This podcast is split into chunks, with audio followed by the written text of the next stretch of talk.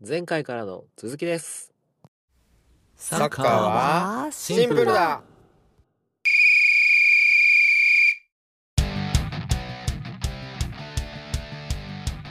ビッグクラブにどんどん移籍をしていくし、えーそのビッグクラブの中でも年代が下であろうと力があればどんどん上の年代でも試合に出ていくということが普通に行われている環境なので、うん。えー、と本当にそのサッカー選手をみんなで育ててるみたいな。どこにいようとサッカー選手を育ててるっていう感覚があるんじゃないかなと思うんですよね。サッカーの先進国と言われる国は。セラビさん的にな わかっななんていうんですかそのクラブチームの下部組織みたいなってイメージつつきます？下部組織っていうとあれだけどアカデミーから上がってきてみたいな。イなんとなくその橋野さんのお子さんが中学生とかだったら部活でサッカーをしているのか、そのクラブチームに入っているのかっていうのでなんか違いはなんとなく雰囲気は分かる気がします。あ橋本さんのお子さんは部部活ですか？クラブチームですか？いやうちの子はクラブチームですね。クラブチーム、うん。はいでそうですね。うん、なんかあでもちゃんと説明を聞いた方が良さそうですね。ーそうですね。えー、そうかそうですね。えーっと。そ多分そのクラブチームから上がっていくっていうのがそこののあれが 見えないと。そうですね。難しいな難しいですねあのーほんとねえーっと要はえーっと、例えばアビスパアビスパ福岡はい。の J リーグのチームあるじゃないですか。あります。そこにはえーっと多分10歳ぐらいから18歳ぐらいまでの選手がいるんですけど選手というか子供たちがはい。いるはずなんですよ、でえーっと日本で言ったら小学生中学生高校生って分かれてますよね。はい。なので小学生が高校生の試合に出るなんてことは絶対にないんですけど。うんうん。でもその、えーっとアビスパ福岡のチームにいるとはい。小学生でも小学生で高校生の試合ってなかなかないけど中学生例えば中学1年生とかでもすごく実力があって上手い選手は高校生と一緒に高校生の試合に出れたりも普通にするんですよね。はい。それがクラブチーム。そうですね。クラブチームと言われる、えーチームの在り方というか。部活っていうのはその学校単位なのでその、はい。もう縛りが確実にあるんですよねうん。だからまあ目的とか目標とかがももともと違うっていうのもあるんですけどはい。えーっとね何を言いたいんだ？何を言いたいんだ？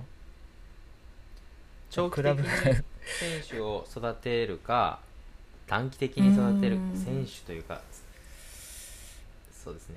そうですね。なのでえーっとあ部活は一般的には、えーその学校のクラブチクラブなので、えーっと試合に出たらその学校のチームとして出ます。で、えーっと試合に勝ちたいからその学校の中で勝つためにはどうしたらいいかっていう話になってそういう風な、えーっと指導とかになってきますよねっていうのが、まあ、一般的な話なんですけど、えー、とそれだと,、えーとまあ、勝つための指導になりがち。うん。で、あーわかりますかね？勝つため。うん難しいな。セラフィさんごめんなさい。ちょっとこれ難しいな。うん。うん。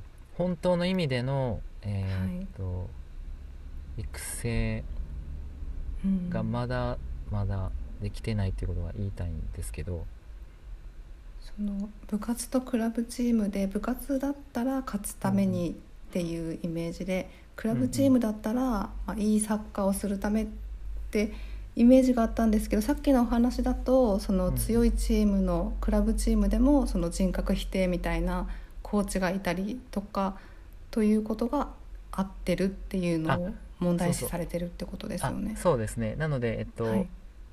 その話は、えーっとうん。小学生年代とかの、えー中学生とかの年代とかでもうんそういうクラブチームもあるんですよね。うん。で、えーっとそういうチームの選手が、えーっと他のチームに移籍しにくい現状っていうのがえ日本の、まあ、常識みたいなところなんですけど海外だと,、えーっと選手はどんどん、えー自分に合ったチームとか、えー上のレベルのチームにどんどんどんどん移籍をして、えー自分のステップアップを自分でどんどん選んでいける環境がもうできてるんですよね。うんうん、で日本はそれがなかなか難しいから最初に入ってしまったチームがそういうチームだったらそういうチームのまま、えーっと育成をされないといけないというかそういうチームで育たないといけないっていう形になってくると。はい。わかりますかね、うん。うん。結構。あうん。そういうことか。あと橋野さん的になんていうの？そはい。の、そういう指導者の存在はもちろんない方がいいんだけどその指導者が変わってほしいっていうことじゃなくて、うんうん。そういう指導者に入れる親に対してのメッセージですかね。そういう指導者のチームに入れる、そういう指導者がいなくなってほしいっていうのが一番なんですよ、うんうんうん。一番はでそういう指導者がいなくならせるためにどうするかっていうとそういうチームに入れない。親としては入れないっていうこととか、うん。あとはえっ、と他のチームに移籍することに対しての、えーと柔軟性。まあ日本でいうとあれですよね。転職するのが一昔前はなかなか難しかった、うんうんうん。と思うんですけど今はまあだいぶ柔軟になってきてる。その感覚を、うん。えー、ともそのサッカー界にも子供たちのサッカー界にも、えー浸透していってほしいなっていう、うん。うん。うん。うん一番はうん。はいはいどうぞどうぞ。ああそうですね。もちろんそういう指導者がいなくなればいいっていうのがもちろんそうなんですけど、うんうん。強いチームだから親として入れた最初のきっかけが強いチームだからうちの子入れてあげたいなって欲しいなっていう意味で入れてるじゃないですか、うんうん。うんうんだから抜けない理由になってるんですよね。多分それが。強いチームだからってそいううのがそうそう。そうですね。そうですね。そうなんですよ。別に勝たせてあげるためじゃなくてもいいってことに親よ気づけってことですかね。えーっとそその一番はその子供のえーっと将来とか子供のうん。えーっと楽しみというか子供目線で考えてほしいっていうところなんですよね。ちょっと話ずれるかもしれないんですけどはいはい。ごめんなさい。えっと僕のえっと地元のちょっと離れたところにすごい強いチームがあるんですね、うんうん。えー、とそのチームがすごく強くてもうその地区は何年間もそのチームがリーグ1位だったりその、えー、とうんうん。優勝とかしてるんでそのチーム一強なんですけど小学生ね。小学生のチームいて、すっごい作られたサッカーをするんですよ。監督うんうん。の哲学通りのサッカーをして哲学通りにい。勝っていくんですけど、うんうん。そのチームがそれは小学校なんで小学校のスポーツ団、スポーツ少年団みたいなうん感じなんで、少年団。うんうんうん。中学校に行った時にうん。うん全然使い物にならない選手なんですね、うんうん。はいはいはいはいはいはいはい。なんでえっ、とその小学校の時にめちゃくちゃ活躍して点取ってた選手があのうん。強いチームのエースだからぜひうちに来てくださいみたいな声がかかってるかどうかわかんないけど、中学校で、で強い中学校とか強いクラブチームに行った時に全然活躍できないよねっていううんうん。風になってて、はいはいはいはい。うんだけど小学校ではもう本当に無双状態なんですね。うんうんうんううんん。だからそこのチーム自体は人気で。はいはいはいはいはい。でこれお落ちないんですけどそういう構造はありますねそうそうなんですよ。だからそれがえーっとね、あのよくあるんですけど小学校の時は今おっしゃってたように、えーすごい活躍して、えー強いチームにいたけどそうやって中学とか高校とか入った時にどんどん自分が、えー通用しなくなってきた時に、うん。サッカーを嫌いになってサッカーをやめてしまう子供って実は結構いるんですよ。うんでそれはなんでかって言ったら多分そもそもサッカーを楽しめてなかったんじゃないかと思うんですよね。勝つために求められたことをして実際勝ってきたけどそれは楽しんでたのかっていうところなんですよ。うんうんうん。で別にそのサッカーを嫌いになったりサッカーをやめるっていうのは子供たちの自由なんでそれは全然いいんですけどあの環境によって、えーっと作られた今言ってたように勝つためのサッカーをしてきた子供たちっていうのはサッカーの本質とか、サッカーの楽しさっていうのは多分ちゃんと見れずに育ってしまっているんじゃないかと思うんですよね。いやーそうですね。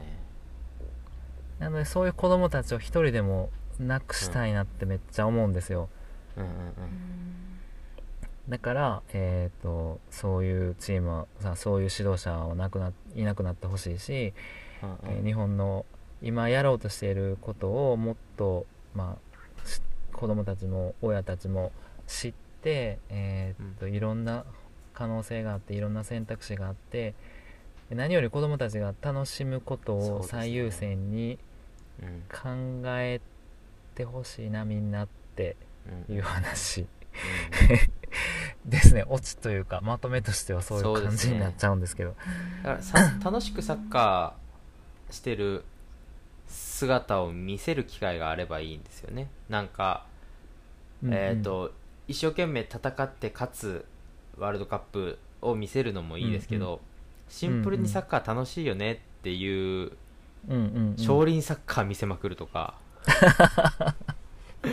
いうんですか？少林サッカーだけじゃなくてまあ少林サッカーも結局勝つにこだわってるんだけどあのサッカー楽しいよね話をそこら中に散りばめておくとうんうんうんうん。サッカーって勝つのが気持ちいいよねっていうよりもあのあれですね。ベジータじゃなくて悟空を育てるみたいな。エリート戦士じゃなくてワクワクすっぞ成人 あはいはいはいはいはい。的な。感じうんうん。なんでがシンプルにサッカー楽しいよねっていうのを教えてあげたいですよね。そうなんですよ。うん。そうなんそこなんですよ。だから強くなりたい上手くなりたいはもちろん当たり前に思うことだと思うんですけどそもそもサッカーを楽しんだ上でそうあってほしいなっていう願いというか思いなんですけど。セラミさん大丈夫ですか？はいちょっとあの悟空とベジータのことの例えがよく分からなかったすいません。あれ、僕もわかんないです。言っててわかんなかったです。あの強いチームに入りたいとかその試合に勝つっていうことが楽しいって思ってる子たちだけじゃなくてそのいいサッカーをしたいっていうのは楽しむっていうことですか？その勝つ勝たないにかかわらず楽しむっていうのがいいサッカーっていう意味なんですかね。ああなるほど。えっとね。どういう意味なんだろうと思って。楽しむのといいサッカーっていうのはちょっとまたじ違う、えーっと軸の話にはなってくるんですけど、はあはあはえーっと勝つためのサッカーと、えーうん。いいサッカーっていうのは、えーちょっと違うんですよね。でうん。その、えーなんていうのかな。勝つためのサッカーをする子供たちとかそれをさせる指導者がいなくなってほしいと思っていてえーっとなんていうのかな。うん。いいサッカーいいサッカー、うん、いいプレー素晴らしいサッカー選手になるための、えーサッカー選手になるためというかいいサッカーあ むずい むずい。なんて言ったらいいんやろうな。えー、っと大樹さんなんかいい例えないですか？今僕考えてたんですけど、、はい。いいサッカーってえっとなんていうんですか？勝つためのサッカーを教えてる人からするとそれがいいサッカーなんですよね。だからえーっとサッカーのいい悪いじゃなくてずっと橋野さんがおっしゃってるようにその選手として選手としてっていうかに、とまあ、人間としてうんうん。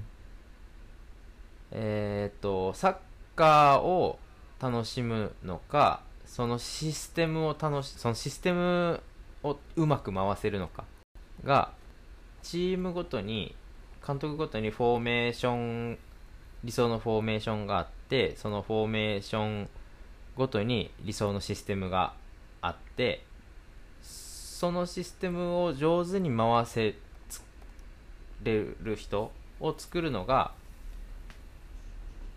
うん作っあーでもクラブチームとかでもその面はあるから。え難しいな。ーっと。えー、っとね。えっと待ってくださいよ、えーむむっちゃ迷い込んでるちょっとだいぶ長くなってるな。じゃあ僕橋野さんが言ってることを理解しているのかな？いやどうかな伝わってるのかな？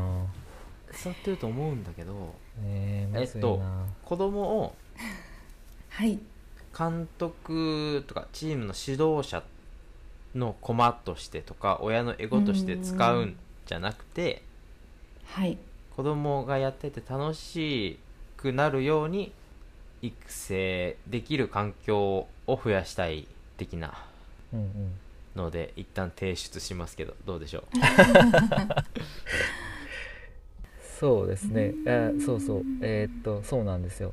だからえーっとどこに主体があるかっていう話かなと思ったんですけど例えばあ例えばいい車ってどんな車ですかってなった時に、はい。うんうんえと求めてるものによって多分いい車って人によって違うじゃないですか、うんはい。えーと速い車を求めてる人にとっては速い車がいい車やし、うん。えー、と大きい車を求めてる人にとっては大きい車がいい車。だけど、うん。えー、と燃費がいい車と悪い車やったらいい車の方がいいし環境にいい車と環境に悪い車だったら環境にいい車の方がいいよねっていう話わかります？伝わってます？はい。うん。なのでいい車の定義っていうのは人によってとか、えーと好みによっても違うけども根本的ないい車悪い車っていうのはあるよねっていうところわかります、うん。うんうん。うん。それはわかりますけど。そうん。うんうん。なのでサッカーもそういう感覚を僕は持っていてえっ、と例えばパス回しすごいする戦術とかそういうチームが好きな人もいればうん。あ、えーとその今言ってたいい車の車はサッカーでいうといいサッカーとかいい戦術なのかいい選手なのか。いい選手選手です、うん。はいはい。そうそうそういいサッカー選手っていうのは、えー人によって好みもあるし戦術によって求められるものも違うけども根本的にあるいい選手っていうのはあるはずなんですよ。いいいい選手と言われるうん要素というかうんそこをえーっとどの指導者も指導する環境になってほしいって思うんですけど、えーっと今現状では、えーっと速い車が絶対いいぞっていう指導者が子供たちに速く走ることばっかり教えているチームがまだあるよねっていうところで、えーそれ間違ってるというかそうじゃない速く走ればいいっていうわけじゃないよねっていうことをちゃんとみんなが分かってほしいし速く走れ速く走ればいいっていう指導者がいなくなってほしい的な。うん。伝わったかな、うんこれ。分かります？ああ早くわかりますはわかります、うん、早く走ることだけを最優先してる。え？けどその例えはわかるんですけどそれと、えっ、と何ですか？子供たちに対して理不尽な発言だったり行動をするっていうのってうんうん。なんかちょっと違うような気もしますね。えーっと子供たちにそういう発言をするのは子供たちに速く走ら走らせようとしてるからなんですよね、うんうん。子供たちが速く走りたくないとか速く走れないとしても速く走れって速く走るしかないっていうことを求めるがゆえに、えー子供たちにそういう指導というか発言をしている。うんうんうんうん。うんだからお前早く走らへんねやったら試合出さへんぞみたいな感じ？わかります、うんうんうん。そんなんやったらお前やめてしまえ。サッカーなんかやめてしまえみたいなことを言う指導者がまだいる。あでも本当は早く走れへんねやったらじゃあどういうことやったらできるかなっていうことを子供たちと子供たちの特性とかを見てーうん。えーそういうものを引き出してあげるのが指導者のはずなのに、速く走るのが一番やからそれができへんのやったらもうやる価値ないぞぐらいの価値観の指導者が子供たちにサッカーをさせると子供たちがサッカーを楽しんでるとは到底思えないのでそれだけじゃないっていうことをちゃんとうーん伝えたいというかそういうことかな、わかります？いやわかります。なんか言っちゃわかる。迷ってるな。わかるかな？セラミさん大丈夫ですか？はい。あわかりますよ、うん、そういうコーチがいるところに子供を入れたくないですね、そうそうなんですよね、うん。だからみんなそう思ってほしいんですけど、うん。まだそのうんそうじゃない現状が歯がゆいというか、うん。うん。橋野さんも子供に指導をされてるじゃないですあか、はいはいはいはい、そこでうん。その強いとか勝つとかじゃなくてうん。その橋野さんが思ってるいいサッカーっていうんですかね。それを子供にこう指導する時にどういうふうに、うん、子供と接しよ接しようとしているかとあかあなるほど。聞いてもいいですか？すごいいい質問ですね。あのーまあ、僕が教えてる時っていうのは基本的に、まあ、失敗をして当たり前なので、えー失敗をどんどんしろと。でチャレンジをどんどんしろという話をまず一番に伝えていてあのできないことがあるのが当たり前でそれができないからやらないじゃなくてできないことにチャレンジしたらできることが増えていくし誰だって最初はできないんだから、えーっと苦手なことから逃げずにどんどんやりたいと思うことをやってみようと思うことをやってみてほしいっていうことを伝えるようにしてるんですよね。うんでだからその結果にどうこうじゃなくって、えー、と姿勢に対しての指導っていうかが一番大きいですね。いいですね。うん。あとはその考え自分で考えて判断してプレーをしてもらうように促す感じですね、うん。そうですね。だからそういうそうだ僕が指導者としてえー一流とは思ってないですけどあの子供の主体性というか自主性に重きを置いてるかな。うん。うんうんうん。こうしろよとかこうなんでそうせえへんねんみたいな指導は絶対したくない。こういう可能性もあったよね。他の可能性はどんなのがあったかなっていうような、えー指導かな？うん。すごくいい指導だなって思いました。よくわかりますね。その橋野さん考えてるうん。いいサッカー選手っていうのがううんうんん。見えました、あ本当ですか？うん。ありがとうございますうんうんそうですね。なんかめっちゃ長いこと話したけどうまくうまく言えたか伝わったかとはちょっと難しいですがなんかこんな感じの思いがめっちゃあるのでうん。今日はちょっと溢れちゃった感じありますけどもっと分かりやすく 話しますね。いやいいんじゃないですか。この多分セラビさんは多分サッカー知識がないからうまく汲み取れてなくて僕はシンプル理解力がないから分かってないんですけどリスナーは多分超分かってるんでそうですかね。リスナーの方に解説してもらいましょう。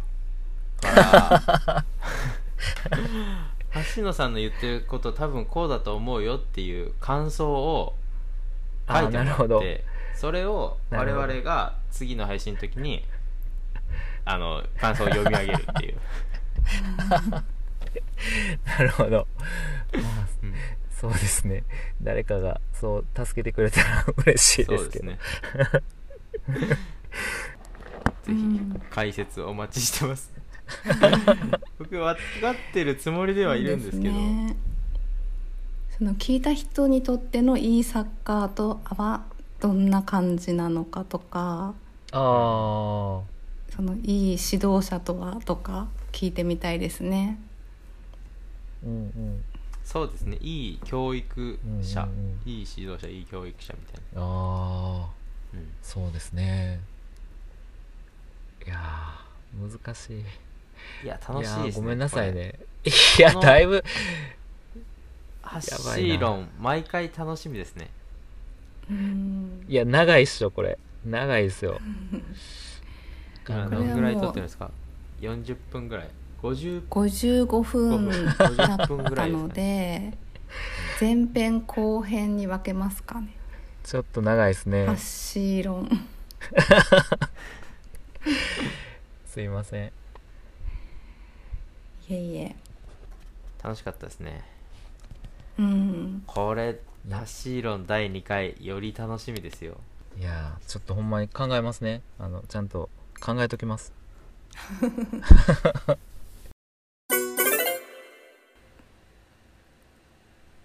はい。じゃあえっとだいぶ長くなりましたけど、えー第はい。4回目4回目発信論ですね。この辺で終わっとこうかなと思います。はい。ありがとうございました。ありがとうございました。ありがとうございました。またまた懲りずに聞いてくださいします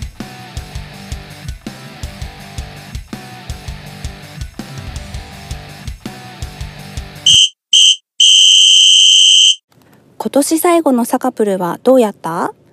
番組ではサッカーが大好きなあなたからのお便りを待っとうけんね。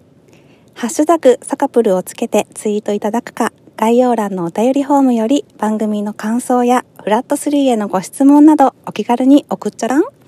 今年も聞いてくれてありがとうございました。来年もサカプルをよろしくね。